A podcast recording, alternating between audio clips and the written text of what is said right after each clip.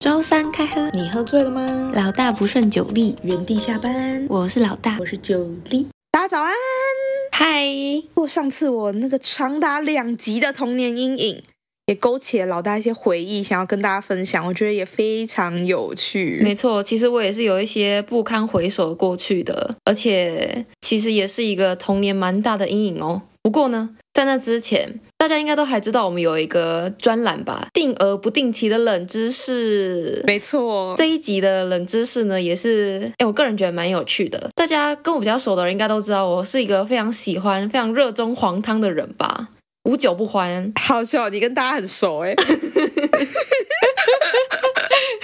对，好，就是大家都知道的事实。不过呢。我最近就是想说，喝酒应该是也是会有一些副作用的吧？毕竟最近酒局也是有点多，喝到头痛的时候就会觉得酒精这种东西真是让人又爱又恨。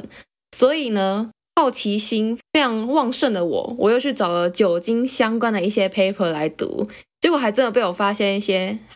我可以发问吗？好的，请问为什么你喝酒喝到头痛？还要继续喝，它就是一个当下的快乐，因为你在可能跟朋友一起聊天的时候，你知道酒精会带来一些，就是平常你你想讲的话不敢讲的时候，介于酒精它就可以讲出来，这它是一个助兴的感觉啊。那不能大家都喝奶茶吗？奶茶让人家很快乐，Sugar High。奶茶对，可能对你来说就是你的黄汤，但是黄汤对我来说就是。你的奶茶，懂吗？哦，好好好，我懂我懂，真的是快乐，没错。好啦，我找的这一个，我找到的这一篇论文啊，它其实在讲，哎，不知道大家有没有听过酒精近视理论？我孤陋寡闻，这名词应该是非常的新颖吧？酒精大家都听过，近视也听过，但是酒精近视到底是什么？非常有趣哦。大家应该都知道，喝酒有很多副作用吧？就是像是头痛啊、恶心、呕吐这种都是常见的。那严重一点，可能还会跳脱衣舞啊，或者是在路边高歌等等的。但是其实它有个很大的副作用哦。酒后乱性是真的好吗？你会酒后乱性，其实是源自于你觉得别人变得好看了，也觉得自己变得好看了，就是你会觉得自己很好看，你会产生觉得自己很好看的错觉，一切都是错觉。哦，我很好看，所以我可以去上别人，这样吗？然后别人也很好看，就是一个互上的感觉。OK. 而且在这篇研究当中显示哦，大多数人喝酒之后会觉得自己的魅力瞬间高涨。它不是你喝一口就会瞬间高涨，它是到一个点，然后你的脑袋就有点被催眠的感觉，被酒精麻痹了，就觉得哇，我怎么长这么好看？哎，但是很酷的是，因为大部分人啊都是有时候啦，有时候可能会觉得啊，可能我喝雪碧也会醉，喝可乐也会醉，就是一种兴致高昂的感觉。但是你知道，其实你只要告诉自己，不断的告诉自己，哦，我有喝酒，我刚刚喝下那。那杯不是汽水，是酒。这时候你的脑袋也是真的会醉哦，超酷的吧？哇哦，这是不是那个啊？就是佛学家说音律的力量，就是你一直催眠这个音律有什么神奇的，会带你向极乐世界。这个音律就真的会，你一直念阿弥陀佛，就会带你到极乐世界。我最近看一本书说的，看来你年纪轻轻你就已经悟到了，是吗？哈哈哈哎，我跟你讲真的，就是有一个人，就是他不识字，然后他都听不懂那个在讲经的师傅在讲什么，师傅就觉得啊，他都没在听，然后就叫他出去外面打扫，就是以前和尚进那个金道场还是什么金场金舍，我不知道，反正就是会有一个老伯伯，不是一个师傅在上面，一个在上面。教导弟子有没有尊重啊？然后那个人因为他不识字嘛，就是那位和尚，他就被师傅叫去金色外面。以前进金色是要脱鞋子，他就在外面帮大家擦鞋子、扫地板。然后呢？然后就一直听里面的那个和尚们在那边念那个经书。然后有一天他就悟到了。天哪，这跟胎教音乐是一样的吧？所以我就觉得哇，我该不会酒精近视理论跟这个有关吧？就是不断的洗脑，不断的催眠，它就真的产生了那个作用。对啊，就跟你一直看星座，你就觉得星座很准，你不看它，它就不准，好不好？这个不是这样子用的吧？好，本专栏到此结束，谢谢。OK，我们比较好奇的是老大刻骨铭心的童年阴影。童年阴影，其实我的童年也是过得蛮悲惨的，但是我这个悲惨不是源自于我被送去了哪里被虐待，而是都是我自己造的孽。直到小时候，其实啊，我是。我幼稚园的时候，幼稚园大家应该都是一次吃三餐吧？不是一次，一天吃三餐，就是早餐、午餐跟点心，一天吃三餐。因为我们幼稚园是那种自己有自己的中央厨房，然后我们的厨房阿姨煮饭非常厉害，所以呢，我每一次在班上都会吃很多，而且重点是因为那时候。可能小时候啦，我比较男性化一点，所以我的我旁边坐的同学都是男生。男生吃饭不是超级快吗？好胜心非常强的我，我从小就开始跟他们比赛吃饭，到最后我直接把自己训练成吃饭第一名。是你自己发明这个比赛的吗？对啊，我就说，哎，来比赛啊，看谁比较厉害，吃的比较快啊。然后男生也是也很好胜嘛，他就觉得，嗯，好啊，来比啊。所以我小时候每每天每餐都在吃饭比赛。但是你知道吃饭吃很快的副作用是什么？饿很快啊，就是肚子变很大。哦，我以为是饿很快，那就是单纯食量大才会饿很快。好，反正我就是因为比了太多吃饭比赛，又得了第一名，所以我就把自己吃成一个贡丸，我就变成超大只。我幼稚园呢，我是从中班开始读，我可能中班的时候是 XS。然后出来之后变 XL，你妈觉得很奇怪吗？是怎样上课被打生长激素？没有，妈妈就是一个不管怎么样，她觉得自己的女儿永远最美。然后因为那时候其实我幼稚园的时候就已经很大只了。然后你知道我妈带我出去，因为我妈其实也是那种瘦瘦很苗条，对自己很要求、很自律的妈咪，然后也很会打扮。所以人家就会看到我妈，然后再看到我，就问我妈说：“哎，这个真的是你女儿吗？你侄女吗？” 而且你又是黑肉底。对，我小时候就是一个走到哪大家嫌弃到哪的存在，因为实在长得太丑了。然后我身边，我妈身边的人都一直说：“哎，你女儿是不是吃的有点好啊？然后发育很不错哦。”我妈还想说：“哈，有吗？我女儿就是正常的骨架，正常的身材。”我妈那时候完全不觉得我很胖。那你有现在回去看你的照片，你有觉得你以前很胖？有啊，非常啊，变胖有一些坏处的，就是人家可能会觉得，哎，你很壮哦，所以在班上我永远都要负责抬餐盒或是搬桌椅，这被当成男生使唤，很可怜呢。啊，那这样你毕业沙龙照可以穿女生穿的吗？哦，我跟你讲，那时候那时候的我其实还是有一颗公主梦的。我小时候最喜欢的公主其实是白雪公主。然后大家知道白雪公主，我的天，她的袖子不是那种泡泡袖吗？就很短呐。对啊。然后她的泡泡袖边边就会有松紧带的地方嘛。我松紧带的地方，对，让我的手臂整个炸出来，就很像香肠灌太满那种景象。而且最夸张的是，因为那时候其实班上白雪公主这个角色太热门了，很多女生都会穿白雪公主，所以有老师那时候拿来的尺寸，白雪公主已经给我最大号的了。但是我就看一下，我想说，哎，怎么我穿上去的白雪公主跟其他人穿上去的白雪公主不太一样？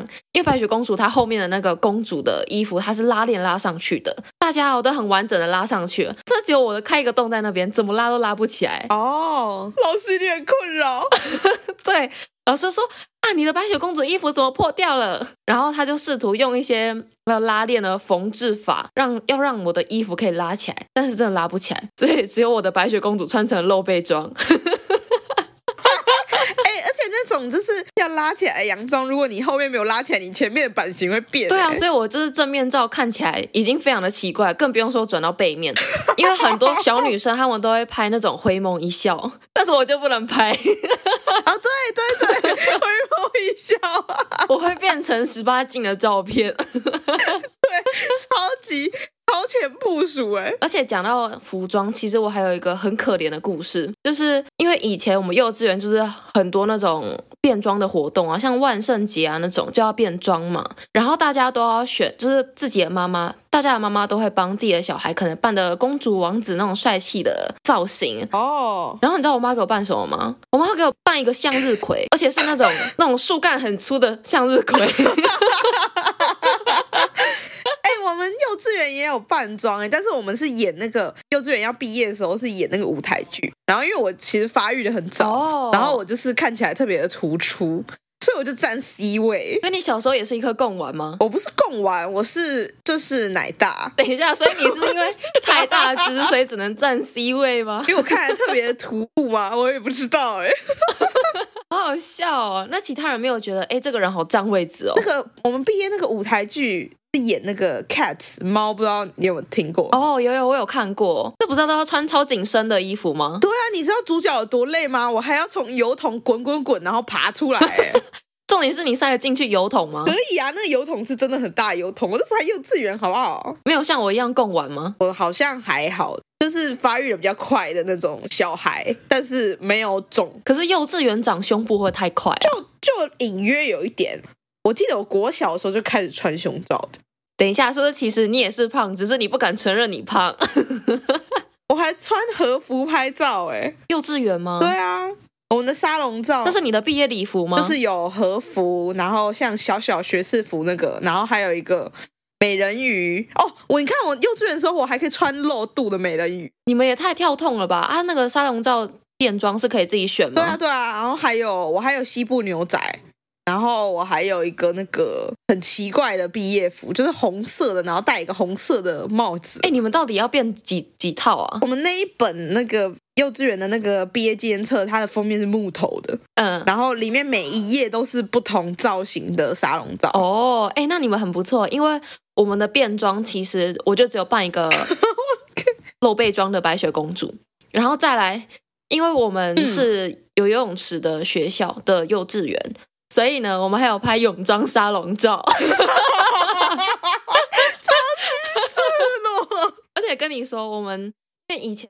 泳装是那种连身的，然后它就是那种小三角啊，我的就很紧身。然后那时候肚子大到我的泳装啊，是看得到我肚脐的洞的，然后被陷下去。而且妈妈干嘛不给你买大件一点啦？已经最大件了啊！而且重点是，大家穿起来都很正常哦，只有我穿起来像个体操选手。而且我们的沙龙照就是泳装照啊。因为大家除了拍一个正常的泳装照之外，你可能还要跟一些游泳的道具。然后那时候我们这一班被分配到是有点像是小孩的游泳圈吧，然后它是有点潜艇的造型，然后不是双脚可以放进去的吗？哦哦哦，我知道我知道那种。对，但是我的脚放不进去，所以我只能蹲在那个游艇里面。哎，安妮妈妈没有觉得。因为你妹不是才跟你差一岁还两岁？差两岁，差两岁就差一届嘛，对不对？差两届啊，哦，差两届，因为哦你是年头年尾，对。那你妈不会觉得说，为什么帮姐姐买的东西妹妹都不能穿？哎，我跟你说，这个也是很特别的地方，因为你知道，毕竟做妹妹的有时候会有样学样，所以我那时候吃饭很快，她就跟我一起吃饭很快。所以她小时候其实也不小只哦。我知道，我有看过你舅家那个电视机前面放的照片。没错，我跟我妹是两颗贡丸吧，只是一个是大贡丸，一个是小鱼丸。但你妹现在瘦身太成功了，太瘦了。对，我妹就是一个竹竿，这个大家应该都听到烂掉。对，我妹就是竹竿。我们有一集请妹妹来分享如何从小鱼丸变成小竹竿，我的比较值得分享吧？你是完全变性啊！你刚刚说你幼稚园很像小男生，但你现在完全就是从。头顶到脚趾头没有一个地方不像女的哦，对，我连脚指甲都有指甲油哦。对啊，太疯狂了。而且你知道小时候就是我吃太好，刚刚有说其实我们幼稚园是有游泳池的嘛，然后那时候大家知道打打水的时候就需要很大的力气，我那时候腿超级粗，所以打水非常快。然后我们的游泳教练有两个是游泳国手，前游泳国手退下的，他就觉得哇，这小胖子不得了，看似很胖，但其实划水打水超快，所以我那时候差一点被抓去当游泳国手，哎，可是那种就是。体育队、运动队啊，像是棒球队里面就一定会有几个很胖的那种人哦。哎，对，但是其实有点看不出来他们到底是胖还是壮。哎，对啊，但是你就是可以很明显看到这个运动团体里会有一两个特别大只的人，特大只。我以前都觉得说，是不是胖胖的人才可以当捕手，因为他们都在捕手的位置。哎，我跟你讲，感觉是有的，因为我小时候大只嘛，然后就会被派去各种运动项目。然后最常被派出去的就是躲避球，躲避球大家知道，就是常要被打来打去啊。那这样你表面积很大哎，很容易被打到哎。但是我就是一个肉垫啊，球打在我身上我都不痛哎，而且还会反弹，它会有缓冲力，而且重点是我力气超大，所以大家会觉得球到我手上绝对不得了。哎，可是不是啊，你把球反弹出去，你就是被打到，你就啊，我手很大只，我可以把球抱住啊。你知道球在我身上根本就是棒球的大小吗？OK OK。晋级的老大。哎、欸，不过像假如说像你这种发育比较好，如果被派去一些运动比赛的话，是不是会造成一些负担呢？很烦啊！你跑步的时候会有一大堆男生这样。哦，尤其青春期，对不对？对，所以我会习惯性驼背，这样就会让你的胸部看起来不会那么大。可是你不是有弹钢琴吗？对啊，弹钢琴不能驼背吧？你在表演的时候不要驼背就好啦。表演的时候谁会驼背啊？切换好累哦！你弹钢琴的时候要抬头挺胸，然后跑步运动的时候要驼背。没有，我平常走路或是坐着的时候，我就会驼驼的这样。哦，害我现在要复健颈椎，该不会是这个害的吧？所以你不喜欢运动，是因为觉得小时候都一直被看吗？对啊，是你跑步的时候也很累，你胸前就是会有个重力上上下下。哎，那你以前有被派去跑什么接力赛或是短跑之类的吗？有啊，我都跑最后一棒。哎，最后一棒是跑很快的吧？没有，我们老师是体育系还是什么国小老师出身的，然后他把最快的人排在倒数第二棒，第二快的人排在最后一棒。哦，所以你是第二快的。哎，但是如果你没有发育很好的要素的话，你完全可以直接跑倒数第二棒。哎，你说我没有负重训练吗？对啊，哎，而且听说，因为之前跑接力赛不是都要抢跑道吗？对，通常啦，就是你知道女生发育比较好，或者是体积比较大的。就会被派去跑抢跑道，哎，因为我那时候就是标准抢跑道的人。为为什么啊？就把人家撞开，或者人家看到你觉得，哎呦，好有负担哦，就会自动让位。哇，笑疯！那个哎呦，哎呦，很有画面呢。而且你知道那时候，我国小，我国小也都是跑那种抢跑道的。然后因为我跟隔壁班的其实也蛮好的，他们就会跑来跟我说，你知道每次你派被派去抢跑道，大家都没有人敢跟你抢吗？他们都觉得随时被我撞飞。哎，那这样子你是不是篮球课都会被那个队友派去抢篮板？哎，但篮球又是另外一回事，因为篮球我跳不起来。不是啊，抢篮板不用会跳吧？就站在篮下等球来啊，把大家撞开。打篮球要会跳不是吗？我跳不起来啊，球根本就投不进去啊。你就给别人投啊，你只要抢球就好，不要让人家拿到球。哦，好吧，其实我不太懂篮球，也有可能是因为我老是觉得我跳不起来，所以从以前我就没有比过篮球比赛。我真的是各种都有，什么短跑啊、接力赛、棒球或是躲避球那些的，还有垒球。哎，垒球讲过吗？对，反正就类类似那种的，都已经都有参加过，但就是唯独篮球，篮球没有。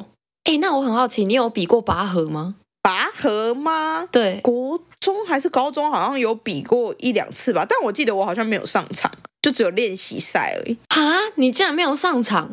那肯定是你太瘦了。没有没有，我超胖，好不好？很胖怎么可能没被派上去？那肯定就是你不够胖，吃不够多。可是男生都会比你重啊。对啊，但是他不是有说男生几个，女生几个吗？我们好像。还没有，那你们是全派男的哦？我们好像是这样吧，我记得。太神奇了吧！很久远的记忆了，完全不记得有没有这件事情。我那时候国中的时候，我们国中班级很多，三十几个班，然后每一班都要派一队出来比赛。然后那时候国中我还在胖子时期，所以我那时候每一场拔河比赛都会被派上去参加，而且。我们班的时候，大家不知道为什么也是都吃很好。所以我们班那时候就是你知道站出去那个赢面很大，就是人家的那个绳子啊，可能直到然后人家绳子的长度可能全部人排满，直到绳子的可能七成而已。我们是整个绳子都拉满了，因为大家体积都很大。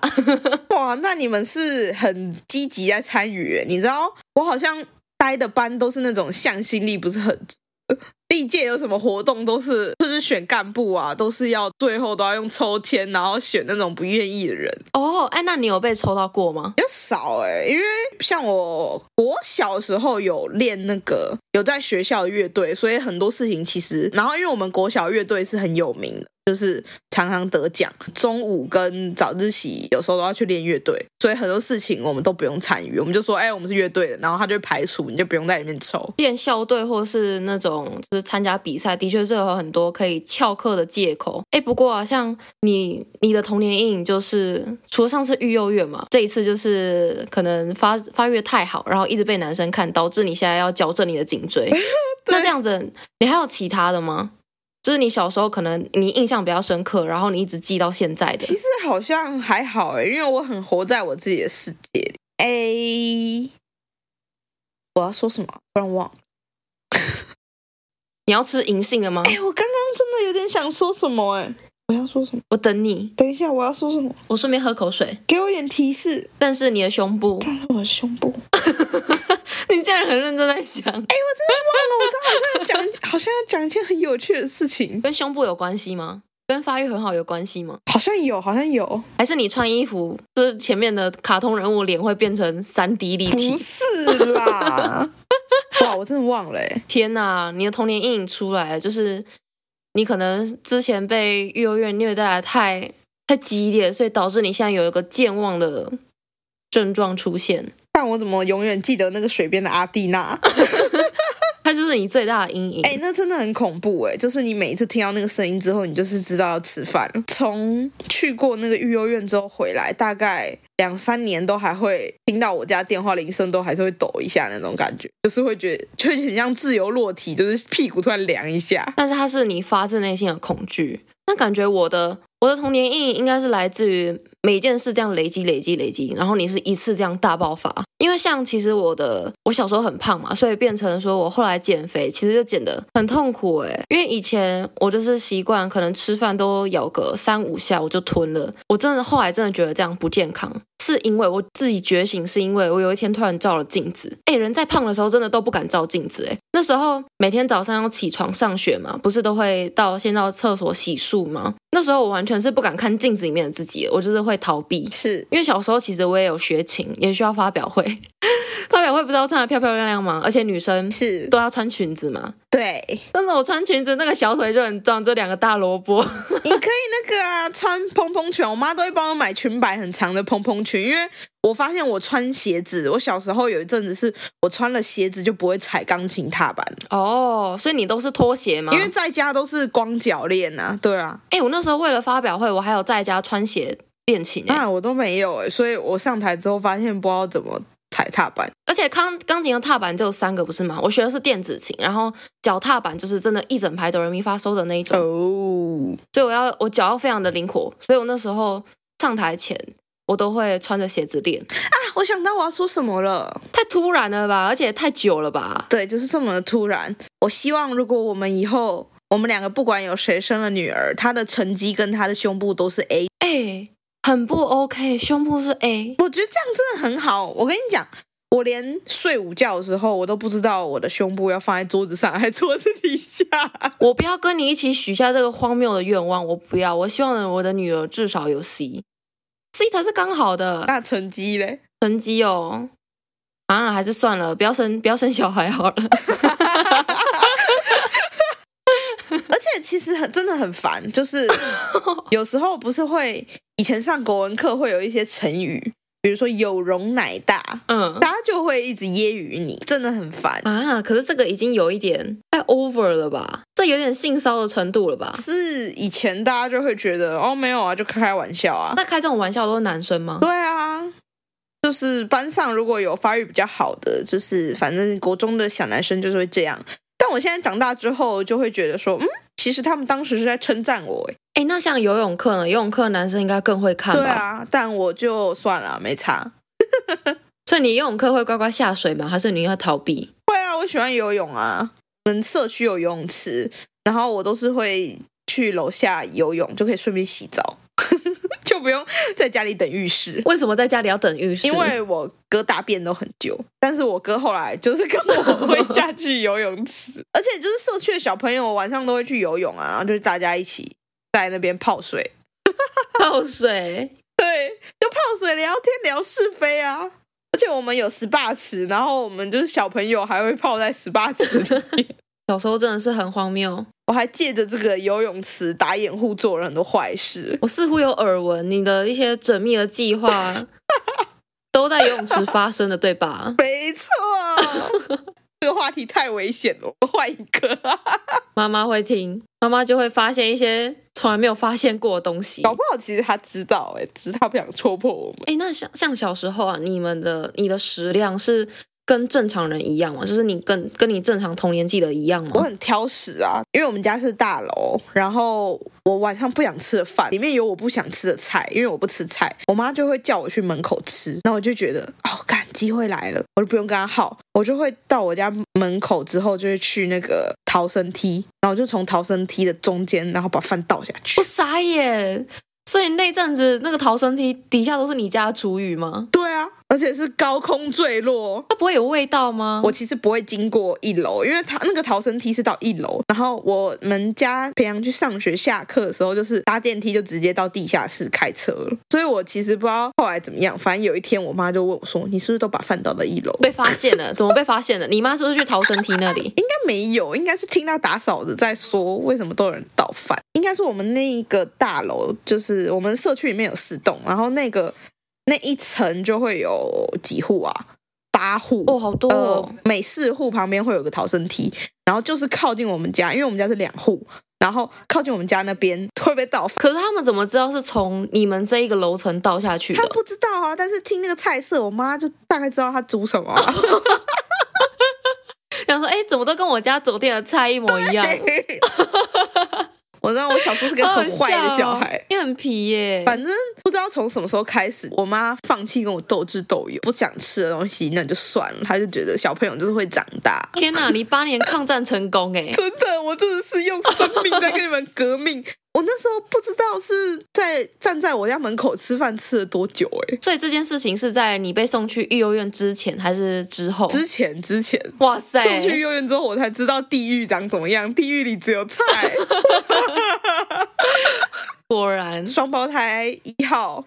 听到这一集一定会笑翻！我竟然历经过 素食。对啊，他想说你怎么，你竟然都把他能唯一能吃的东西倒到一楼去了。跟大家补充说明一下，双胞胎一号是办公室交换零食的一个小伙伴，偷看情侣手机的达人。对，然后他是吃素的，全素那种。对，素到不行的，蒜头啊、葱啊、韭菜都不行那种。哇，我们在 Podcast 见面了，双胞胎一号。是的，那你双胞胎一号。现在知道那个我曾经吃过素了，双胞胎一号也知道我曾经被当成男生使唤，还有很胖的故事了。恭喜你，太可怕了！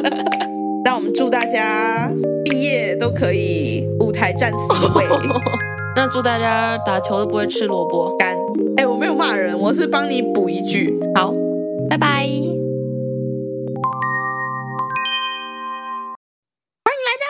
知识考古，今天的知识考古根本跟前面非常呼应哎，呼应在哪里？也是童年会遇到的一些重大阴影吧。好了，其实也有一点。今天为各位准备的知识考古题目是一个关于躲猫猫与排泄物的邂逅。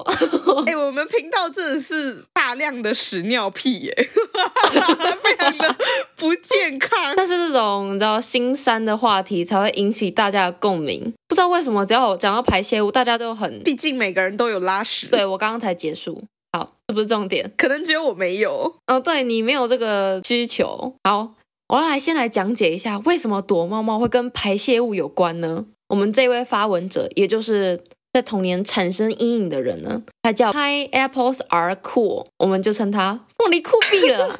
他发生什么事？他呢，以前呢、啊。小时候在跟他的朋友玩躲猫猫的时候呢，大家都想说躲猫猫要躲在什么地方才不会被发现？就家里嘛。对，没错，他在朋友家。然后呢，我们这位非常天真的凤梨呢，他决定要找一个很舒服又隐秘的地方。所以他就决定躺在浴缸里面，然后拉上浴帘。插话一下，躲猫猫的诀窍在于不被摸到吧？就是你找到之后不要被摸到吧？是吗？是被看到就输了吧？哦，真的哦，我以为是要摸到才是输诶。好像有两个玩法。如果是被摸到才是输的话，其实不能选厕所，因为厕所只有一个出入口，你要选在有两个出入口可以逃跑的地方，这样你又可以到下一个地方躲着，这样狡兔三窟。哦，你玩的好像是激烈版的躲猫猫，因为我小时候玩的躲猫猫是静态版的，不需要碰触，它就是一个安全卫生。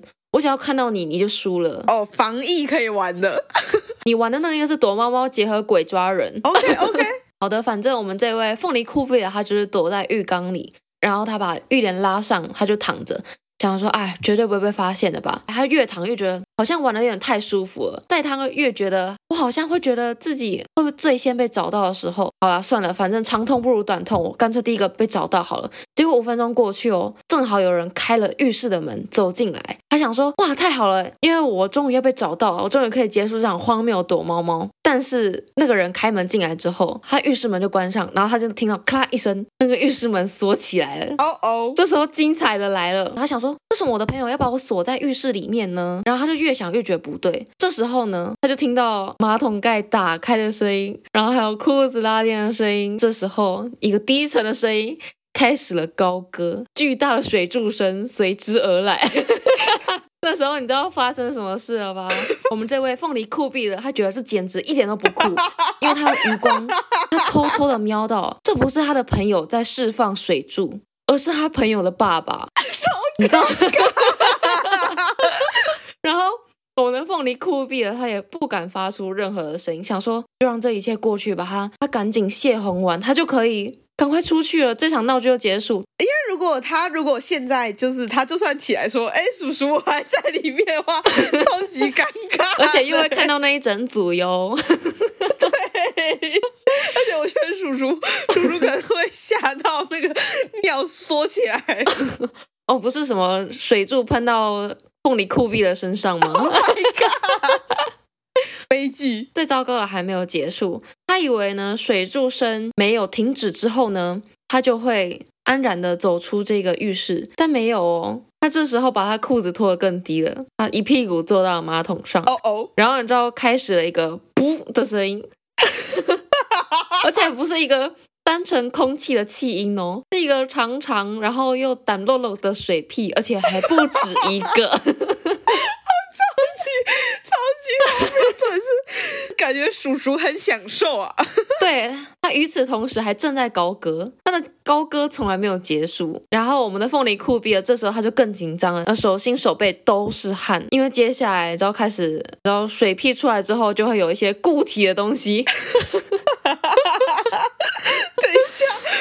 等一下，如果是我，我会 我会觉得荒谬到很想笑，哎，简直 ridiculous。对，没错，你非常能感同身受我们的凤梨酷比了，因为他也觉得实在太荒谬，他也很想笑，但是呢，他很努力的在憋笑，因为他意识到，假如说他让叔叔发现了这个空间还有另外一个人，你想想看，这叔叔他都已经中年了，这会成了他的中年阴影，哎，会一直陪伴到他入关都还在，哎，你是说因为又是到了末端已经探头的部分吗？对，又要缩回去，已经有东西出来了。很贴心的凤梨酷毙，他就觉得不行，我要让我的朋友的爸爸不要有这种体验，所以他非常贴心，他就持续的憋笑。但是呢，你知道，毕竟那个空间除了有音乐声响亮的高歌声之外，还有一些固体敲击到水面的撞击声，还有一些。复杂的味道，没错，哇，他也去当那个特种部队埋伏了，他都已经埋伏过那个了四 D 叉的地方，它是视觉、嗅觉、听觉三重响应，对，我也觉得，而且重点是会放出水屁，想知道那个可能有点拉肚子的成分在，一定会很臭，然后，但是我们。凤梨酷毙了，他就忍下来了。随着时间的流逝，这一场荒谬的闹剧终于结束了。叔叔结束了他的生理活动之后呢，离开了厕所。但是我们凤梨酷毙了，你知道他的阴影挥之不去，他就一直躺在那浴缸里，想着我刚刚到底经历了什么。然后重点是那个空气非常的寂静哦，就只留下赶快走啊！这时候正在脑内风暴，想说我刚刚闻到这么多复杂的味道，还有听到了这么多，还有看到这么多很可怕的场面。他只觉得我只想逃离，所以就在他脑袋一一阵混乱的时候，他这时候就趁乱赶快跑出那个浴室，躲在另外一间卧室里面的床底下，假装他一直都在那里，假装这一切从来没有发生过。哎，这其实超危险的。如果就是那个叔叔他出来之后，然后结果他朋友又在浴室找到他，然后他们如果晚上一起聚餐的时候在吃饭的时候，他就说：“哦，他躲在厕所里啊。”那这样他爸会不会想到？shit。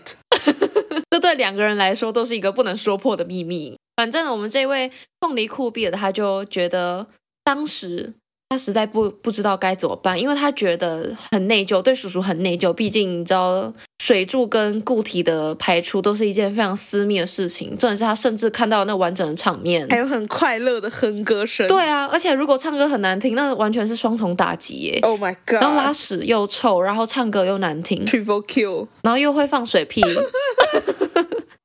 对，真的是三重三重打击，他就非常的内疚，他觉得啊，我当初不应该要躲在浴室里，而且他也觉得当初我是不是应该在叔叔锁门的那一刻就说大喊说，我在这里呢？可是他那时候又不知道是不是他朋友进来找他，他那时候还在躲猫猫情境中，他是一个敬业的躲猫猫员呢。对，没错，所以他觉得他知道这不是他的错，但是理智上又跟他说不行，朋友的爸爸，我就这样子摸他透透了，不行。